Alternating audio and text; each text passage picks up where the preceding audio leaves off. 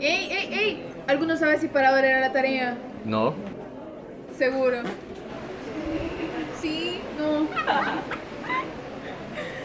Ay, no, ay, yo no quiero estar en clase.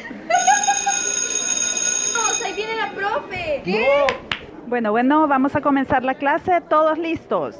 Tres cositas antes de empezar. Dejen de hacer lo que estaban haciendo, guarden todo lo que pueda distraerlos y pongan atención. Hoy sí, comenzamos con la entrevista. Hola a todos, nos acompaña este día Fabián Díaz, maestro del sector público en Guatemala. Lo vamos a tener aquí un rato para platicar sobre lo que está haciendo en su escuela con sus alumnos durante esta época de cuarentena en la que estamos todos encerrados en la casita. ¿Qué tal, Fabián? ¿Cómo está? ¿Qué tal? Mucho gusto. Eh, bien, gracias. Aquí a la expectativa de las preguntas. Ah, no se preocupe que no le voy a hacer examen. Va a, ser, va a ser de lo que usted está haciendo en estos días. En primer lugar, eh, me gustaría conocer un poco más la institución donde usted trabaja. Es, es, del sector público, pero por ejemplo, si es del sector rural, urbano, más o menos cuántos alumnos hay, cuántos alumnos hay por sección, cosas así generales. Ok, bueno, eh, como bien lo dijo, mi nombre es Fabián Díaz. Actualmente pues laboro para el Instituto Dr. Carlos Federico Mora, el cual se encuentra en zona 7, Ciudad Capital. Eh, nosotros como institución pública eh, manejamos una cantidad de alumnos bastante grande, porque en primero básico contamos con 12 secciones, en segundo con 6 secciones y en tercero con 6 secciones. Aproximadamente son mil alumnos. Habemos casi 62 maestros que trabajamos en la institución y que estamos organizados bajo los lineamientos establecidos como institución pública. En mi caso, yo eh, este año, 2020, eh, doy primero básico y atiendo a, seis secciones de primero básico. Em, con ellos, pues, antes de la, de la situación que se está dando a nivel nacional e internacional, ya teníamos eh, algunos canales de comunicación tecnológica. Y eso creo yo que nos benefició sin saber, ¿verdad? Al 100% que eh, iba a ser el medio de, de comunicación más efectivo en, en, esta cuarentena. ¿Qué medio estaban utilizando? Eh, en nuestro caso, el primer medio que utilizamos uh, en enero fue un blog Ah. En el blog yo subía las actividades propuestas, videos, hojas de trabajo, algunos repasos para que ellos pudieran eh, acceder y poder repasar pues, el contenido trabajado en las sesiones de aprendizaje. Ya eh, una vez adentrados en la pandemia, se les dio el, el lineamiento del código de Classroom. Y en Classroom pues se ha dado lo que es la fase de la interacción. Pero déjeme comentarle algo muy valioso. Como el blog marca lo que es la estadística general de los visitantes, ¿verdad? Entonces, cuando comenzó la, la pandemia, eh, los visitantes pues eh, eh, estaban en el rango de 210, 200 30, que son aproximadamente los alumnos con los cuales yo, yo cuento. Pero conforme fueron pasando los meses, ¿verdad? Eh, mayo, junio, julio, y las estadísticas se vinieron para abajo. Y en luego, el blog.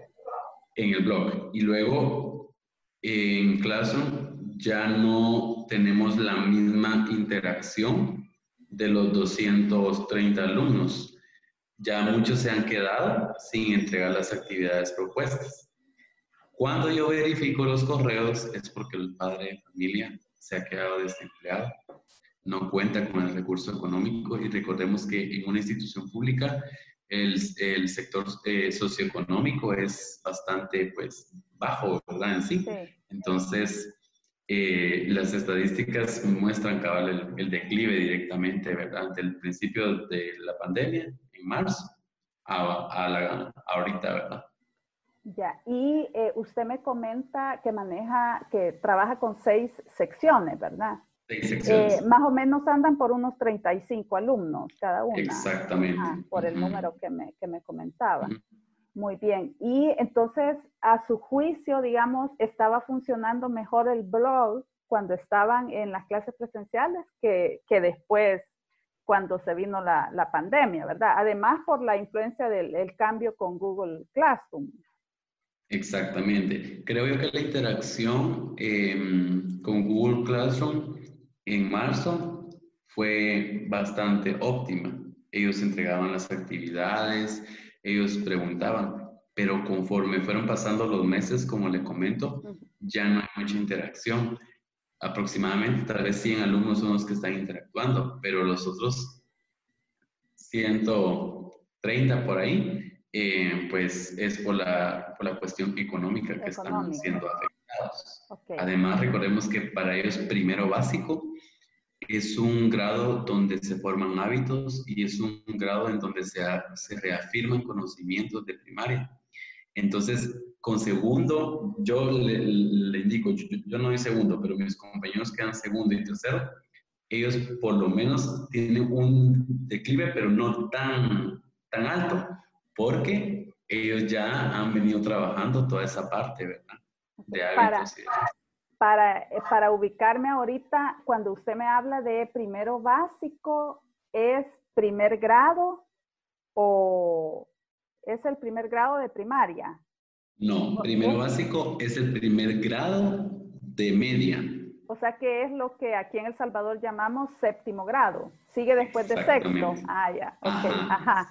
Ya. Porque es cuando me decía primero básico, yo pensaba en los de primer grado, ¿verdad? Y que allí los, los papás son los que generalmente manejan las plataformas, ¿verdad? Pero en el caso de, de primero básico, que aquí en El Salvador es séptimo grado, ya los niños, ellos son los que manejan sus plataformas, ya conocen cómo usar el, correo electrónico o, o estas plataformas para subir. Y la decisión para usar Google Classroom la tomaron como institución o es parte de los lineamientos del, Ministerio de Educación. Déjeme comentarle que nosotros como institución, como manejamos una cantidad muy alta de alumnos, decidimos con, el, eh, la institución pues manejar Google Classroom. Eh, pues ha resultado un medio de comunicación bastante efectivo. Yo sigo manejando también el blog porque no contamos con una plataforma institucional, ¿verdad? Por las cuestiones eh, del Ministerio de Educación. Ajá. Y eh, lo que se sugirió desde el inicio es que se trabajara directamente con guías que presentaran el contenido desarrollado cuando es una materia teórica ciencias naturales, ciencias sociales, expresión artística, música, que llevan algunas trazas de conocimiento teórico. Y con videos, las clases que son directamente numéricas, como matemática, contabilidad e inclusive inglés. Entonces, em, lo que se hizo acá fueron directamente cada mes enviar a los alumnos de 8 a 10 guías. Entonces, no se le mandó a investigar nada al alumno, sino que se iba describiendo, por ejemplo, en mi caso, que yo doy ciencias naturales, y íbamos a entrar en los niveles de organización biológica, yo le iba describiendo, ¿verdad? Como, una, como que fuera libro y una actividad propuesta. Segunda guía y así me iba con cada uno. Porque el Ministerio de Educación nos dio los lineamientos a seguir.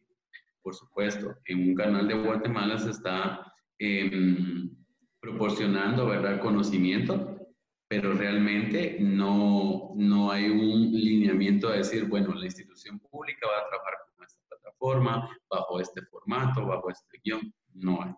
Ha dejado a libertad de, la, de las instituciones públicas y privadas. En el caso de ustedes, por lo que entiendo, entonces no están dando clases virtuales que se conectan en videoconferencias con alumnos. Esa, esa modalidad no la están dando ustedes, ¿verdad?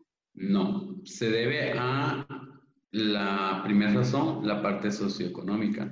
Y cuando se inició, hubieron maestros que tenían toda la motivación de dar el curso virtual y lo citaban a ciertas horas.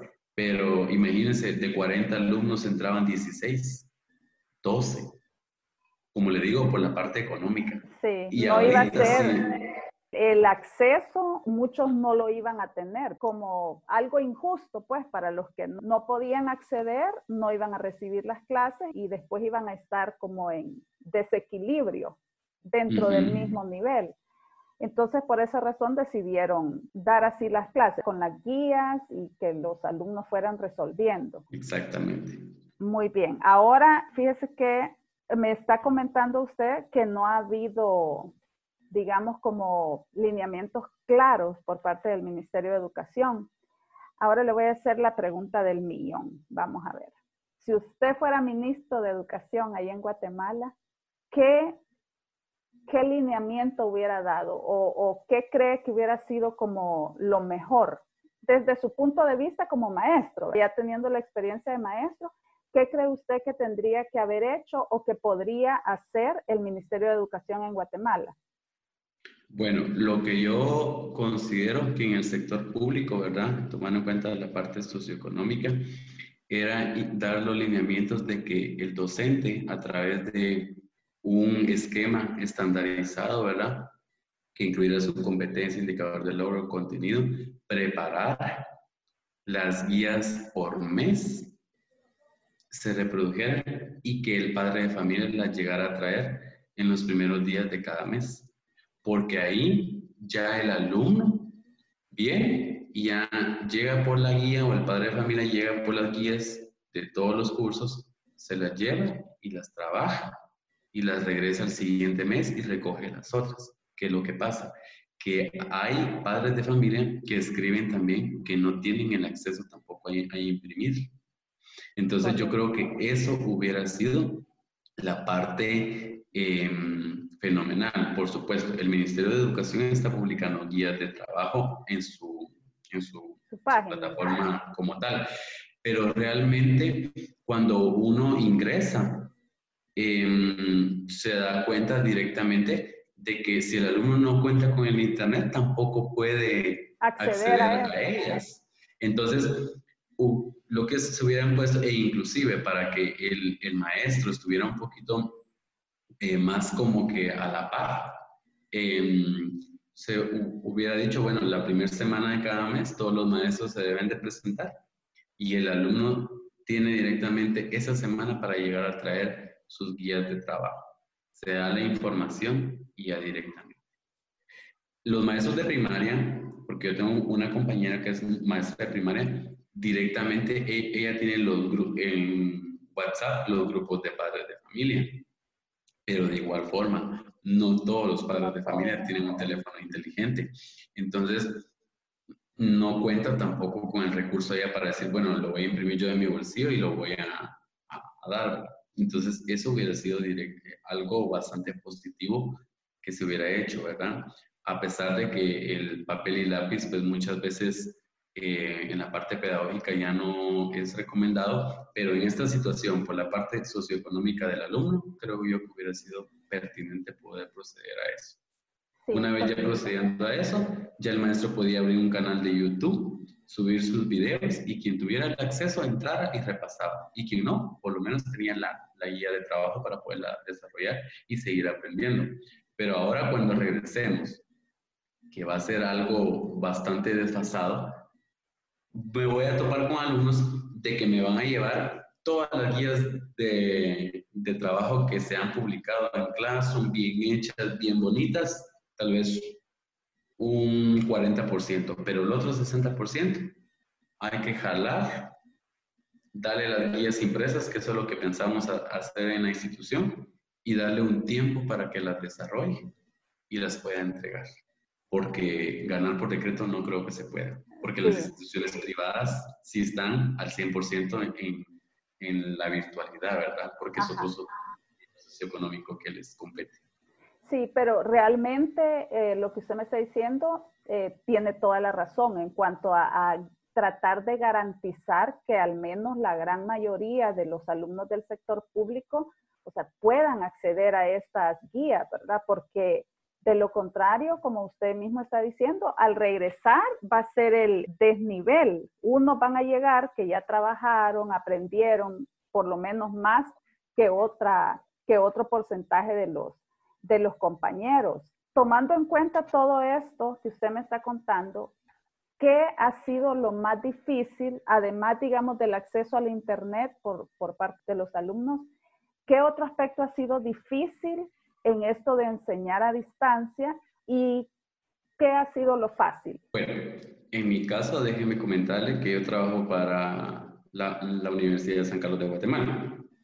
Ajá. Y ahí es diferente, o sea, le voy a plantear las dos fases para que podamos ver ahí pues eh, los alumnos se conectan en el horario establecido, hay, todos están interactuando. Eh, en mi parte, yo he asistido a muchos webinars, capacitaciones y todo lo que compete para estar pues a, un, a lo máximo que se pueda en la parte tecnológica.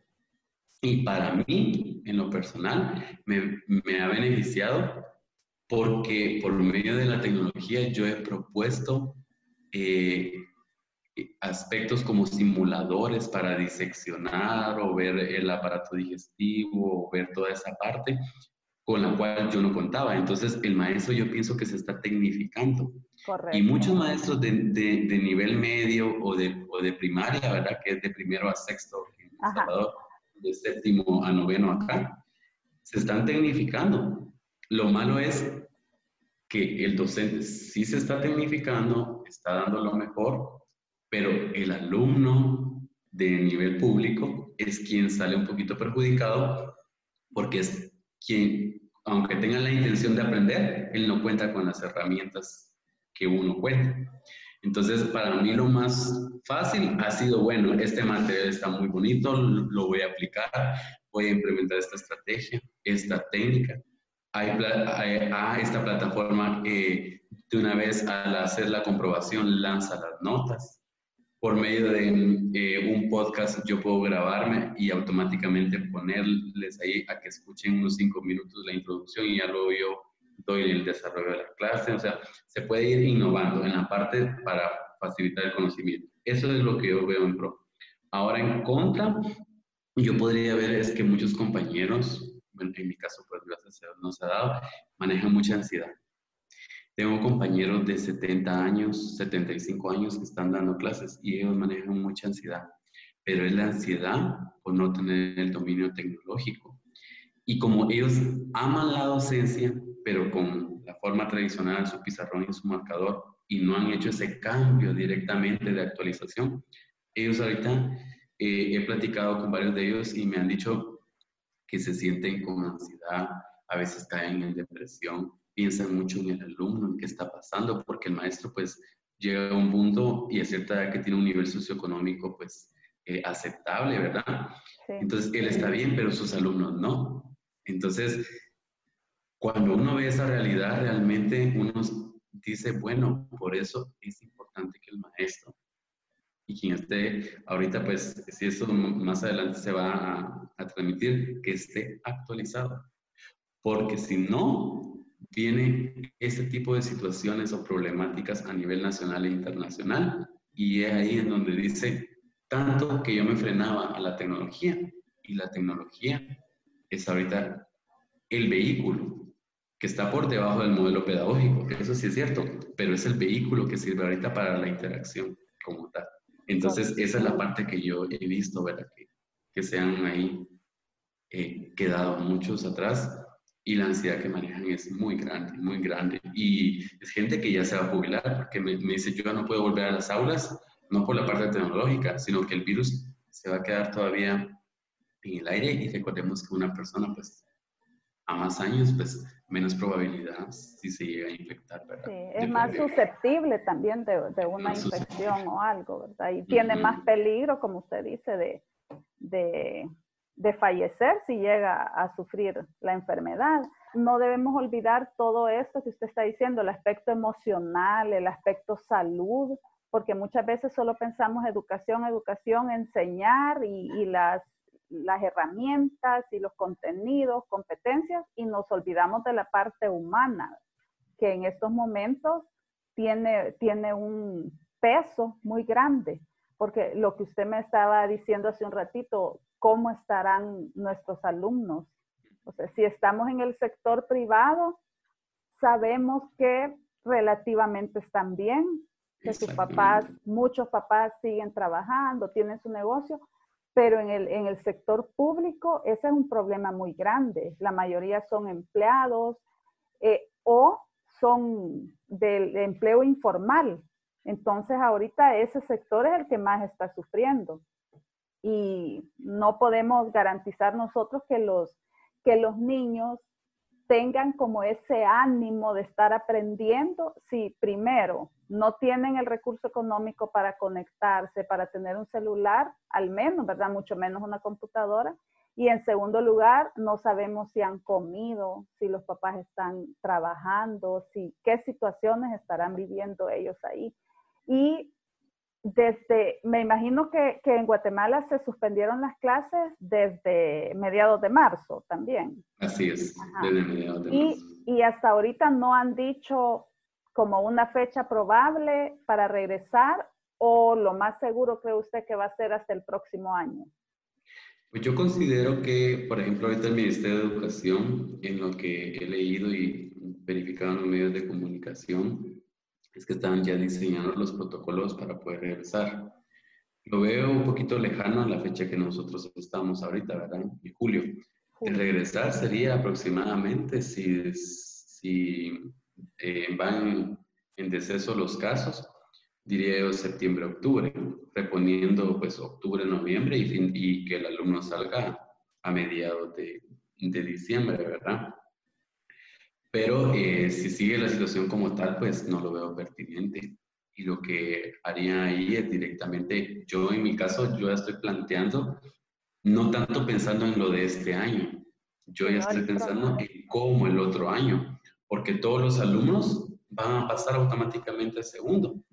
Y lo que estamos ideando en, en la institución es que pasemos con los mismos alumnos, pero yo en la primera unidad voy a reforzar todo lo que tendría que haber dado en primero básico. Obviamente no entrando a detalle o a profundidad como yo lo hubiera hecho en este año, pero se sí que, Se tendrá que priorizar. Exactamente, ustedes, ¿Ustedes en, en Guatemala trabajan por contenidos o por competencias?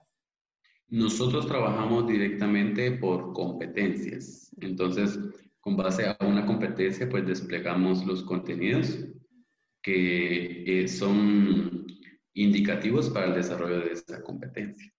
Entonces nos regimos bajo el CNB y íbamos muy bien y como les digo, las guías van a pegar directamente el contenido, pero lamentablemente no todos tienen el recurso. Entonces, si regresaríamos, pues yo por lo menos encajaría, ¿verdad? A modo de que todos entregaran su actividad, pero de lo contrario lo veo un poco complicado. Y en este, en este caso de las guías, si un alumno no ha entendido o, no entendió una parte, puede hacerle consultas al, maestro. Sí, le comento que eh, en este caso se tiene en mi curso diseñado una ruta de, de aprendizaje. Entonces, en la ruta de aprendizaje, primero indica, bueno, acceder al blog, descargar el, la, guía, leer la guía del contenido y realizar la guía. O sea, viene como libro, tal y como un libro. Entonces, al final dice cualquier duda, comunicarse y tuve que dar mi número de, teléfono y el correo electrónico. Pues con el correo electrónico no hay problema, con el teléfono muchas veces pues se puede prestar a cosas que no son debidas. Pero eh, era necesario poderlo dar y gracias a Dios pues me han preguntado por, eh, por ese canal de comunicación dudas, me han dicho, mire, y, acá cómo va, mire, y, pero, y hay gente que va muy bien, de verdad, va muy bien, pero hay quienes... Les cuesta. Les cuesta, entonces uno les tiene que enviar o me dice, fíjese que yo no lo pude descargar. Entonces yo le digo, no tenga pena. Entonces se lo envío directamente a su WhatsApp. Eh, el alumno del sector público sabe que es lo que a mí me agrada mucho. Y no, y no digo que el del sector privado no sea así, porque yo también he trabajado en el sector privado. Es que el alumno del sector público es muy, muy educado al, al preguntar, como, como con pena. Nunca se rebasa ese límite. En el sector privado yo he trabajado y me decían Fabián, me decían profe Fabián, Fabián, o mira vos, así. Entonces uno lo siente un poquito, pero bueno. No está acostumbrado. ajá, entonces se adapta uno a las dos situaciones. Pero en el sector público, sí, y lamentablemente yo igual a veces me pongo a pensar, tendrán que comer. Y como son niños chiquitos, ¿verdad? O sea, de 12 años, yo, yo los veo pequeños. Cuando llegaban y eh, me decían, profe, mire, como yo decía, se les gusta toda esa parte, ¿verdad? De la parte ambiental y de todo el cuerpo humano y todo eso. Entonces, eh, son, la verdad, pequeños, ¿verdad? Y están dando ese paso, ¿verdad? Que ahorita ya nosotros como maestros de primero básico eh, inculcamos hábitos en el primer trimestre, pero esos hábitos ya, ahorita ya digo que ya se perdieron. Y en segundo básico tenemos que volver a recalcar esos hábitos. ¿verdad? Porque el alumno de primaria no es que venga mal, sino que eh, no está acostumbrado, por ejemplo, a varias comprobaciones, a un examen final a mucha lectura. Entonces todo eso le compete a uno. Y uno lo va fortaleciendo y el alumno lo alcanza increíblemente. Y en segundo, que es octavo para ustedes, el alumno de verdad, miren, por eso los compañeros que ahorita están dando octavo y noveno tienen menos problemática que los que estamos porque generalmente, eh, por lo menos aquí en El Salvador, en primaria, la mayoría son maestras.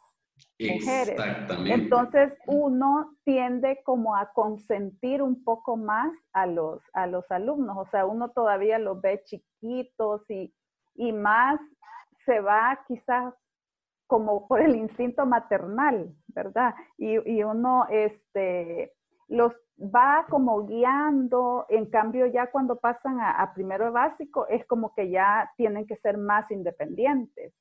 Tal vez esto tendría que ser como un llamado de atención para que en quinto y sexto de primaria deberían como irlos soltando un poco más. Ahorita que, que, nos estamos dando cuenta de eso, como empezar a trabajar desde quinto, sexto grado, para que el alumno se vaya haciendo como más independiente, que tenga más autonomía para, para realizar por su cuenta las cosas. No, no estarlo siempre ahí uno arriando, como decimos, llevándolo ahí por el caminito, ¿verdad? Sin, sin abandonarlo, obviamente, pues siempre con la guía, pero irlo soltando un poquito.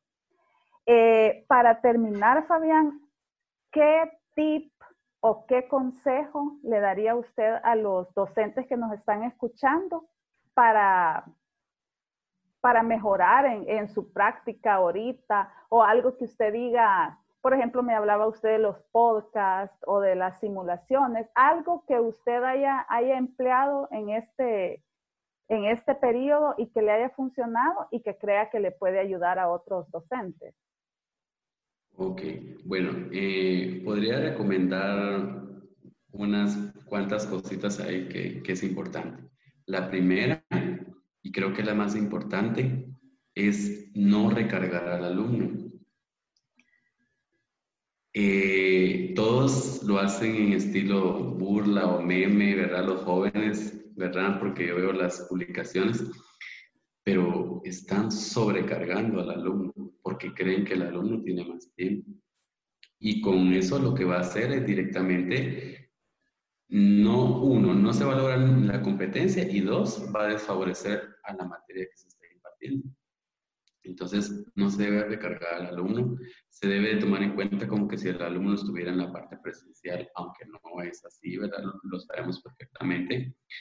También yo veo que lo que me ha ayudado mucho es ponerles, eh, eh, darles a conocer el contenido por diferentes herramientas, no por la misma. Por ejemplo, si en la primera clase yo utilicé Genial, que es una, que es una aplicación para presentaciones, en la segunda puedo usar PowerPoint, En la tercera puedo usar un simulador como introducción, grabarme un podcast de uno sabías qué del contenido que vaya a presentar.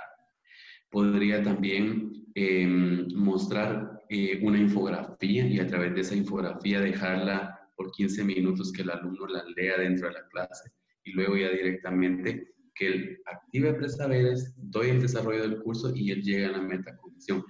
La ventaja de la virtualidad es que hay muchos recursos. Y mire las infografías, los alumnos, yo me he dado cuenta que las, las aman. O miren la, infografía de, por ejemplo, el aparato reproductor masculino, miren la, la infografía, por ejemplo, del sistema óseo, y el alumno como ve la funcionalidad, los alimentos necesarios, eh, los elementos de la tabla periódica indispensables, el alumno se lo aprende más fácil que al leer la guía. Entonces, ir dosificando, ¿verdad? Y variar, no ser monótono. Eh, hacer muy partícipe al alumno, aplicar la clase invertida. Bueno, envío este documento de dos páginas, lo leen, verifican ese simulador y nos vemos el día jueves, por ejemplo. Entonces el alumno y adentrar directamente con lo que él aprende, anclar, anclar y una presentación corta. Y yo creo que así se logra em, pues mucho la parte de las competencias e inclusive está Mentis para hacer preguntas, ¿verdad? Kahoot para jugar, que el alumno inclusive sabe algo que yo recomiendo y que yo lo he aplicado en la universidad. Sí. Em, los cursos que doy son de mucha lectura, porque es biología 1 y biología 2. Y el alumno le gusta porque es la carrera que está estudiando. Pero lo que yo hago es decir, bueno, pues contestemos estas 20 preguntas y llevan tiempo. Contestémoslas por un formulario de Google. Vamos a tener media hora y luego ingresan a la clase. ¿Qué tal les fue? Bien, profe, ¿qué tal? Bueno, esa era su primera evaluación ya no es decir, porque entonces piera que también esa parte es la que descompensa en, el, en la parte de educación, que el alumno escucha prueba, escucha examen y a pesar de toda la parte de ansiedad que está manejando por estar encerrado, por no salir sus fines de semana, porque sus papás tienen problemas económicos, porque se pueden quedar sin empleo, ¿verdad? A un nivel ya universitario y manejar todavía el estrés de que tengo en la evaluación. Si leyó, si comprendió, participó, interactuó y todo lo demás. Y así lo puedo. Esas son las cuestiones que yo digo. Entonces hay que romper ese paradigma y hay que adentrarnos directamente a este cambio. Esto vino para quedarse y quien no está dispuesto al cambio, se queda.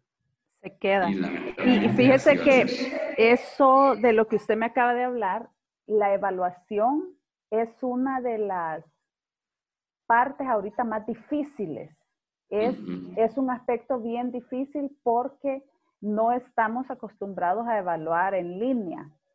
No estamos eh, acostumbrados a evaluar en una clase virtual, en clases a distancia. Es, es algo que nosotros no lo hacíamos. Estábamos acostumbrados a llevar un examen al salón, a hacer una exposición o algo, pero de manera presencial. Entonces, esto ha significado un, cambio grande para todos y es bien difícil, especialmente, como yo le comentaba, con los niños pequeñitos. esto de la evaluación es más difícil todavía, por ejemplo, hacerle un examen en línea. O sea, es, es bien difícil que el niño lo vaya a hacer solito. Entonces tiene uno que buscar que, le hagan algo, una actividad o algo en una hoja, tomen foto y mandan. O sea, uno ve la letra de ellos, que si se acuerda uno ahorita todavía de la letra, ¿verdad? De los niños o sus dibujitos. Tratar de garantizar de cierta manera que los niños son los que están haciendo esas, esas actividades y que el progreso que estamos viendo realmente sea de ellos. Es una, una parte, un aspecto bien difícil en estos momentos, en el que me imagino yo que seguiremos trabajando después de eso, porque como usted dice, ahorita que ya llegamos a, este, a este modelo, ¿verdad? De educación, que es eh, educación en línea, ya uno ha aprendido algunas cosas que las va a seguir utilizando. Y también no sabemos cuánto tiempo más vamos a estar así Entonces tenemos que ir ya cambiando paradigmas, tratando de salir de, lo que usted decía. Este es un examen y solo así puedo evaluar. Hay muchas formas de, evaluar y, tenemos que ir aprendiendo esto, tratando de, salirnos de las casillas en las que estábamos. Exactamente, y que prevalezca eh, para todos aquellos, ¿verdad? La parte humana. Eh, es bien complicado el que le escriban a unos que, mire, es decidir entre internet y la comida, qué es lo que, entonces, debe de ponerse uno y tener empatía, ¿sí? Eh, como maestros lo sabemos perfectamente que hay que saberlo hacer. Y pues vendrá otro año, se tratará de hacer lo mejor que se pueda para que se haga con las competencias, pero lo más importante es la parte humana. No debemos de descompensar eso porque el alumno más adelante lo va a agradecer. Pero si nos ponemos en el plan de que todos lo tienen que entregar, de que todos, eso no va a ser posible. En el sector público, se lo digo, no va a ser posible. E inclusive en la universidad alumnos que han perdido el trabajo y me dicen, es que miren, bueno, entonces hágalo de esta otra forma. Pero hay que pensar y hay que tratar de ayudarlos, porque si uno piensa también que la, la, la, la vida va dando vueltas, si uno nunca sabe, pues uno tiene que también tomar eso en cuenta. ¿verdad? Y hacernos a la idea que el próximo año tenemos que ir, vamos a ir cargando con esto, mm. porque obviamente este no ha sido un año normal, los niños, los jóvenes no han aprendido lo que tenían que aprender, pero con eso que vamos a recibir el próximo año tenemos que continuar, porque es mejor eso a que no hubieran aprendido absolutamente nada este año. Entonces, hasta cierto punto resignarnos a que tenemos que trabajar con eso que los niños van a, a llevar el próximo año. Realmente, Fabián, le agradezco muchísimo el tiempo que ha dedicado a esta entrevista, que nos haya compartido su experiencia. Yo sé que muchos docentes que están oyendo comparten lo que usted ha dicho o cosas que de repente uno se queda, no había pensado en eso y realmente tiene razón. Así es que le agradezco muchísimo, le deseo éxitos Espero que siga apoyando a, sus alumnos, así como lo ha hecho hasta ahora en la escuela y en la universidad. Y como le digo, espero que en algún momento más adelante nos reunamos otra vez y hablemos sobre todo lo que aprendimos en esta, en esta etapa y cómo nos ha ayudado, espero yo, a ser mejores maestros en el futuro. Así es que le agradezco mucho y a todos los que nos están escuchando, Espero que les haya gustado la entrevista, que hayan aprendido y nos escuchamos a la próxima. Esto es todo por hoy. Gracias por su tiempo. Nos escuchamos en la próxima entrevista. Si quieres participar o conoces a alguien para entrevistar, puedes contactarme a través de las redes sociales en Facebook y en Instagram como la profe.